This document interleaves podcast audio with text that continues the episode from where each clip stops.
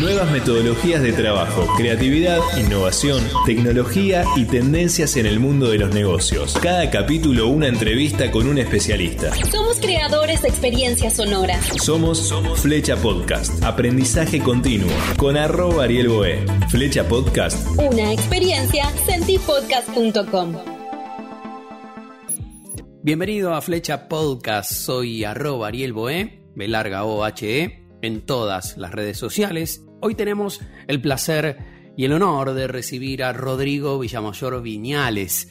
Tiene 15 años de experiencia en creatividad publicitaria, con un muy fuerte background en digital, gestionó comunicación de marcas nacionales e internacionales, obtuvo reconocimientos de festivales de creatividad local, internacional, tiene un máster en tecnologías de la información y la comunicación y actualmente está transformando los negocios con creatividad y tecnología en Switch. ¿Cómo estás, Rodrigo? Bienvenido a Flecha Podcast. Hola Ariel, encantado de compartir este espacio. Gracias por la invitación. Y la primera pregunta tiene que ver con por qué se está hablando tanto de equipos multidisciplinarios, de, de, la necesidad de tener equipos multidisciplinarios. Bueno, yo creo que porque estamos transitando un periodo de la humanidad en el que se está generando un conocimiento como nunca antes y se da a una velocidad tan rápida y, tan variada que una sola persona no podría estar al tanto de todo lo que existe. Y esta generación de conocimiento y la necesidad de innovar permanentemente hace que se entrelacen cada vez más distintas disciplinas. Poniendo como ejemplo, la tecnología. Antes era solo para la industria tecnológica. Si no eras una empresa de telecomunicaciones o de software o un laboratorio, no tenías por qué preocuparte de la tecnología. Hoy ya no, hoy sabemos que la tecnología es transversal a cualquier industria, lo que hace que todos los sectores necesiten contar con especialistas en tecnología si quieren mantenerse competitivos. Y actualmente dentro mismo del sector, incluso del sector, sector tecnológico, se empiezan a introducir disciplinas que hace unos años no los tenían contemplados, como la ética. Hoy en equipos de trabajo que desarrollan eh, modelos, por ejemplo, de inteligencia artificial, deben contar con especialistas que aborden el proyecto desde la ética. Y creo que de ahí parte la idea de la complementariedad, de la necesidad de cumplir, cubrir varios aspectos y tener miradas diversas eh, sobre un punto en común para generar innovación. Y como vos bien decías, lo multidisciplinario no es nuevo. En la medicina se viene incorporando desde hace mucho tiempo equipos multidisciplinarios para entender determinadas enfermedades eh, que requieran la mirada de distintos especialistas. En el sector de la construcción, ah, tenemos miradas de un ingeniero, de un arquitecto, de un constructor, de un urbanista. Eso es multidisciplinar cuando cada especialista aporta una mirada desde su habilidad profesional, pero lo hace de forma separada. Después está lo interdisciplinar, que también me parece muy interesante, que es cuando uno aporta desde su experiencia también pero construyen en las intersecciones de las distintas eh, disciplinas. Por ejemplo, el e-health, el e-health, la, medicina con la tecnología. Eh, incorporamos tecnología al servicio de la salud. Estamos generando innovación en la intersección de dos disciplinas distintas, lo que es la medicina y lo que es la tecnología. Pero creo que hoy lo nuevo no radica tanto en la multidisciplinariedad, ni en lo inter, mm. ni en lo trans, eh, transdisciplinario, sino en lo antidisciplinario, que me parece un concepto sumamente interesante. Esto viene de, de Joy Ito, un director del Media Lab del MIT, ¿verdad? Cuando él hablaba de que lo que estamos creando no encaja en ninguna disciplina, sino que está como ahí en el, en el medio de disciplinas distintas, pero no corresponde a ninguna ni a otra. Es un tema apasionante, la verdad, eh, que podríamos dedicarle un episodio completo a hablar solamente de lo que es antidisciplinario. Pero independientemente de la denominación que le demos a los equipos, lo más importante acá es la creación de equipos compuestos por personas de distintas habilidades y dominios. Porque de la conjunción del conocimiento de cada uno se provoca la innovación.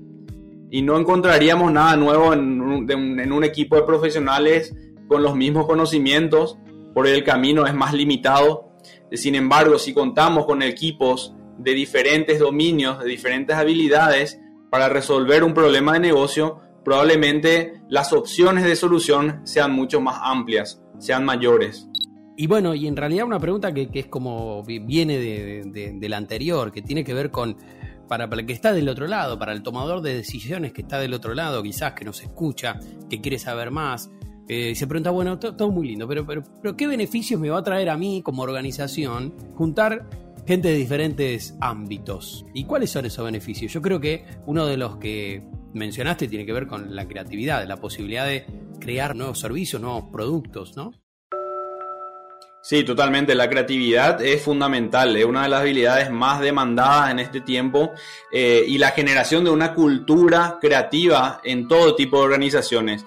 La cultura creativa es lo que promueve la innovación como ventaja competitiva dentro de las empresas eh, y está bueno mantenerlo bajo esa definición de cultura, eh, porque lo que las empresas necesitan hoy es, independientemente del rubro al cual se dediquen, eh, no es un departamento creativo lo que necesitan o un área de innovación solamente o una dupla creativa trabajando en función de, un nuevo producto, un nuevo equipo, eh, sino una cultura que permee en todas las áreas de la empresa. Y todas las personas somos creativas. Esta es una habilidad innata. Usamos la creatividad todo el tiempo en la vida cotidiana para resolver problemas. Eh, lo que pasa es que algunas personas la desarrollan más que otras y algunas las aplican más al mundo laboral. Eh, un estudio de contabilidad puede mantener una cultura creativa, un estudio jurídico también puede hacerlo, una cafetería de barrio puede tener una cultura creativa dentro de, la organización.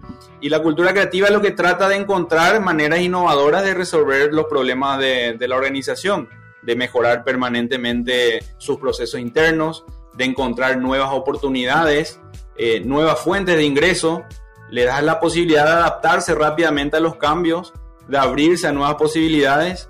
Eh, y en el tiempo en que vivimos, con más razón, ¿verdad? Cada vez más necesario eh, esta, habilidad de, ser ágiles, de, transformarnos, de mutar por ahí hacia un camino donde tengamos menos barreras para, para expandirnos, para crecer. Y ahí es donde adoptar una cultura creativa en nuestros emprendimientos o compañías, independientemente de vuelta al rubro o al tamaño que tenga, resulta fundamental eh, poder propiciar estos espacios. ¿Qué diferencias podés llegar a encontrar entre, por ejemplo, un negocio familiar, se me ocurre, una pyme mediana, en la Argentina pyme, digo, un, un emprendimiento, a una gran organización? ¿Cuáles son las diferencias que puede haber para empezar a generar esta cultura de la creatividad? ¿no? Hoy se busca promover mucho la cultura ágil en empresas de gran tamaño que por ahí tienen muchos procesos muy rígidos y definidos y lo que se busca es justamente llevar la agilidad a estas empresas. Es la agilidad que por lo general es mucho más fácil en emprendimientos más pequeños porque te, tenés menos tomadores de decisiones, es decir, no tiene que escalar una, una idea, una propuesta a tantos niveles, sino que por lo general en un emprendimiento familiar tenés menos escalas. Eh, y se implementa de una manera mucho más rápido. En las organizaciones más grandes, por lo general, aquellas más eh, de, estructura más tradicional, eh, requiere ciertos procesos para llegar a la aprobación de algo, de alguna, qué sé yo, se, se, genera un espacio para los funcionarios para que generen una idea de negocio para la misma compañía. Una vez que esa idea de negocio surge, para los trámites de aprobación para que esa, esa, idea salga a la luz son como más tediosos, más burocráticos en muchos aspectos. Hoy se busca también que para llegar a, una organización ágil se promueva mucho eh, la autonomía de los equipos, justamente para que cada equipo sea autónomo en la toma de decisiones y no tener que estar pasando por varios niveles de aprobación, lo cual hace que termine eh, saliendo por, por ahí esa idea con mucho tiempo después y ya deja de ser oportuna. Otra pregunta que, está también ligada a esto de los equipos, porque me parece que hablar de equipos multidisciplinarios, hablar de, generar una cultura creativa en, una organización, también tiene que estar ligado a los objetivos. Y digo, ¿y cómo se hace cuando tenés personas de diferentes ámbitos, de diferentes incluso áreas, ¿no? Para que todos concluyan en un mismo objetivo, en un objetivo en común. ¿Cómo se hace?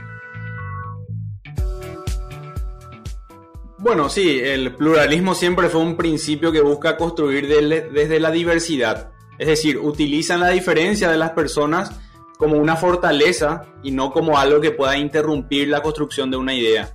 Eh, se tienen que dar ciertas condiciones, como por ejemplo el abandono del ego, del pensar que la idea que uno tiene es la única válida.